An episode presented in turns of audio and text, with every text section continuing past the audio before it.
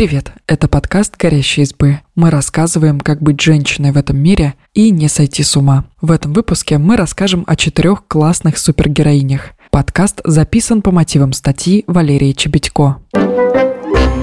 Прежде чем мы начнем, новость. Послушайте новый подкаст «Горящие избы». Он называется «Женщины и все» и с юмором рассказывает обо всем, что волнует современных девушек. Почему в женских медиа нет автомобилей, но есть гороскопы? Каких героинь нам не хватает в кино и книгах? Что мешает женщинам много зарабатывать? Слушайте в Apple подкастах, на Яндекс Музыке и других удобных вам платформах. А теперь поехали. Давайте вспомним истории женщин, которые раз за разом спасают мир в супергеройском трико. Чудо-женщина, 1941 год. Главная супергероиня комиксов DC дебютировала в 1941 году как второстепенный персонаж в серии All Star Comics, но уже в 1942 она получила собственную историю. Новая героиня так понравилась американцам, что третий выпуск разошелся тиражом более полумиллиона экземпляров. Она стала популярной наравне с Бэтменом и Суперменом, а ведь изначально создание суперженщины было большим риском. Чудо-женщину придумал психолог и изобретатель прототипа детектора лжи Уильям Молтон Марстон. В сороковые Америка была одержима супергероями. Комиксы читали все, и Марстон был не исключением. Он восхищался Суперменом, но одновременно считал, что истории о приключениях героев в трико полны жестокости.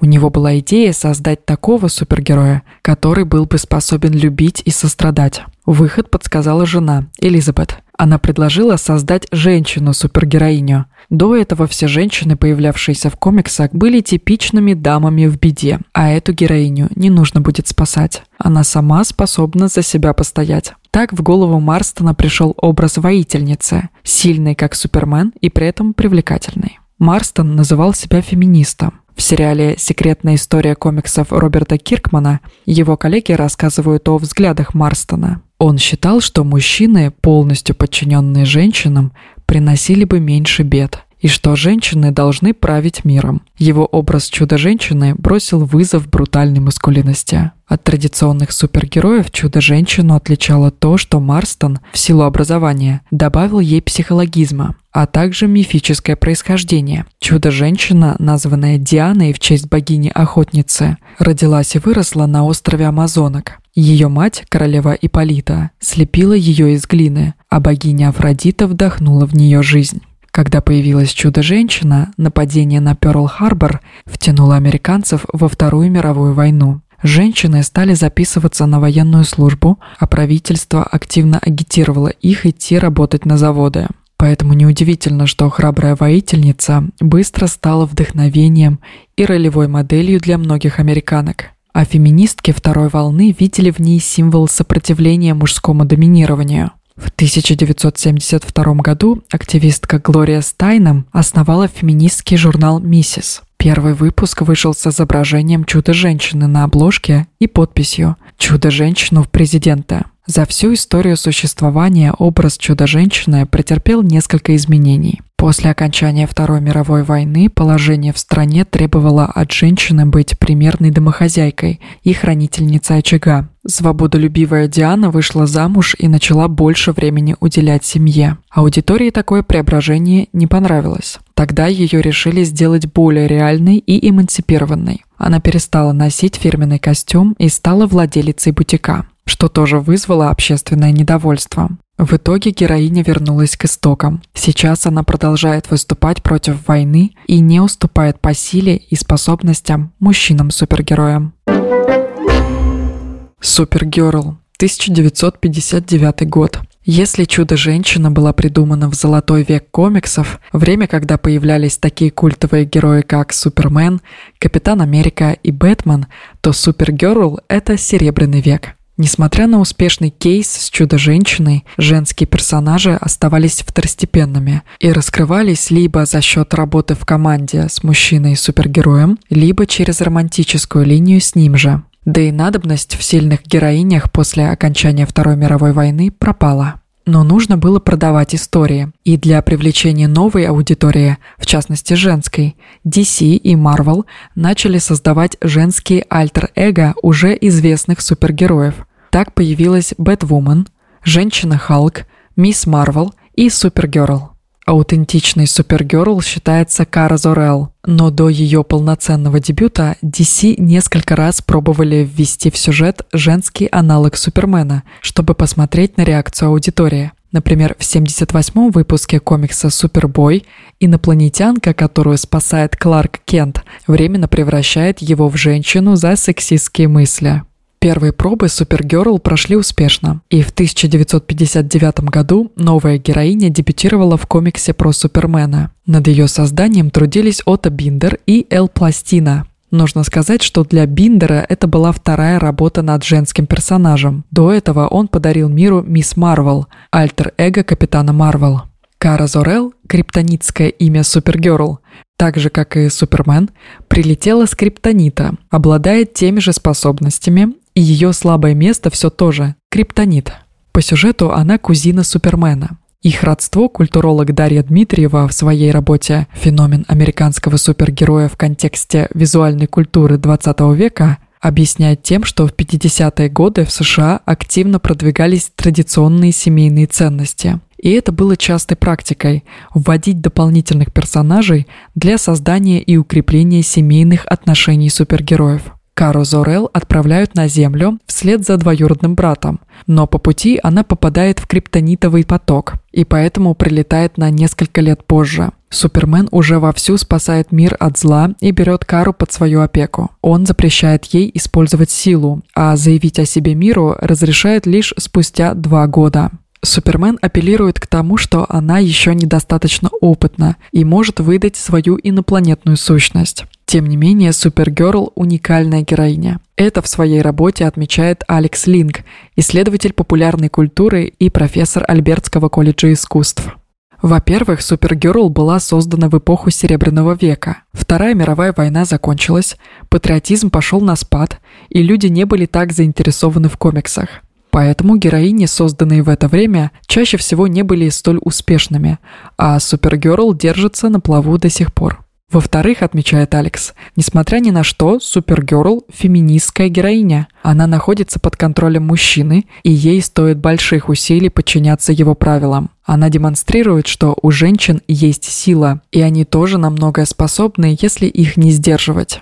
К тому же в центре истории о Супергерл не романтические приключения, свойственные супергероиням того периода, а стремление к равноправию. Так же, как и старший брат, она хочет перестать скрываться. Позже Супергерл перестанет быть тенью Супермена и получит собственные комиксы, последние из которых издавались в 2016 году. Капитан Марвел, 1977 год. В 70-е годы, во время разгара феминистского движения, Марвел активно работает над созданием продуманных женских персонажей. Например, в 1975 году на страницах комиксов про Людей X дебютирует Шторм, первая в истории темнокожая супергероиня, которая, ко всему прочему, еще и была способна возглавить команду супергероев. Джин Грей с 1963 года, числившаяся в команде X-менов, но никак себя не проявляющая, тоже получает новое развитие. Теперь она самая разрушительная героиня в истории, обладающая силой Феникса. Но именно Капитан Марвел, а точнее скрывающаяся под ее маской Кэрол Денверс, стала иконой феминизма вселенной Марвел и ответом чудо-женщине из DC. Да, сейчас она одна из самых сильных марвеловских персонажей, но начиналась ее история на страницах комикса совсем по-другому. Впервые Кэрол дебютировала в 1968 году в комиксах про Капитана Марвел. Тогда это был мужчина, представитель инопланетной расы Крии, и звали его Марвел, а Кэрол Денверс выступала в качестве его подруги. На самом деле персонаж получился очень неоднозначным. С одной стороны, Кэрол была примером сильной и независимой женщины. Пилот ВВС США, она управляла самолетом, умела за себя постоять и вообще производила впечатление полностью самостоятельной женщины. До встречи с Марвелом она даже успела поработать в ЦРУ с Ником Фьюри. При этом Кэрол часто попадала в беду, и Марвелу приходилось ее спасать. В качестве супергероини Кэрол дебютировала в 1977 году на страницах собственного комикса. Создатели громко заявляли «Вот она, героиня нового времени». Кэрол полностью отвечала принципам феминистского движения. Ее образ буквально списан с активистки Глории Стайном. Теперь Кэрол работает в журнале «Женщина», так же как Глория, носит шейный платок и прямые светлые волосы с пробором посередине. А имя новой супергероини – Мисс Марвел. Мисс – название журнала Глории Стайном.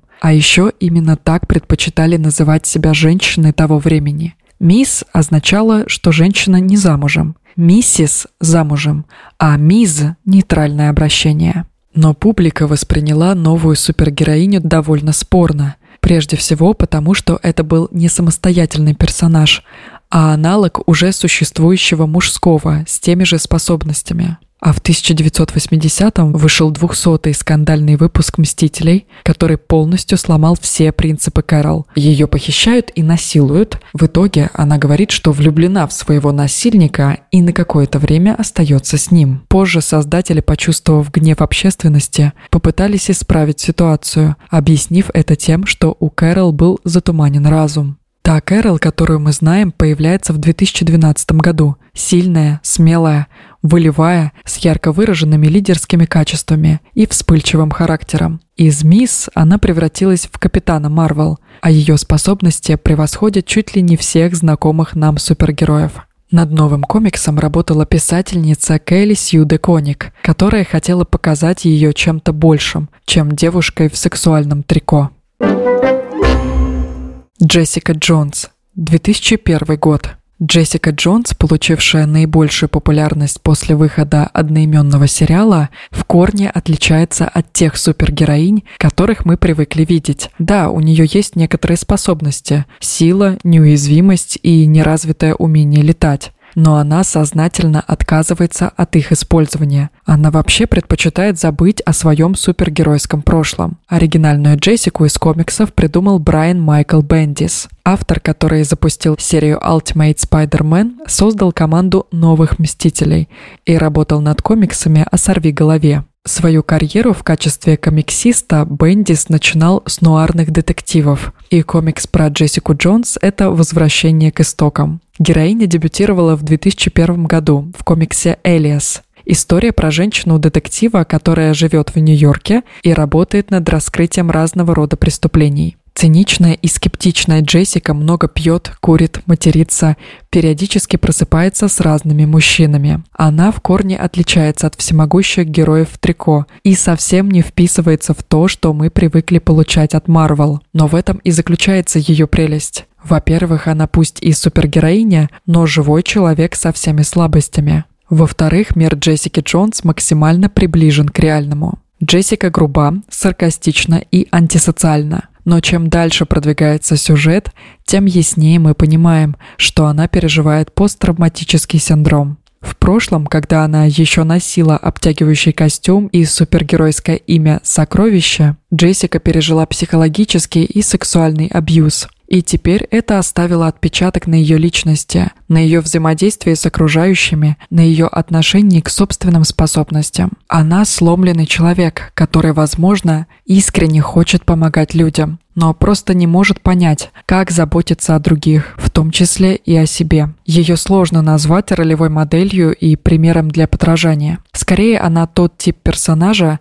который вызывает симпатию своей натуральностью и приближенностью к реальной жизни. Ни ее зависимость от алкоголя, ни колкие фразы, ни сцены в туалете не вызывают отторжения. Ее жизнь — это не бесконечные сражения и триумфальные победы, а другая сторона супергеройства. И что самое удивительное, в дальнейшем история Джессики тесно переплетется с историей Мстителей. Оказывается, она всегда существовала в их вселенной и неоднократно с ними пересекалась.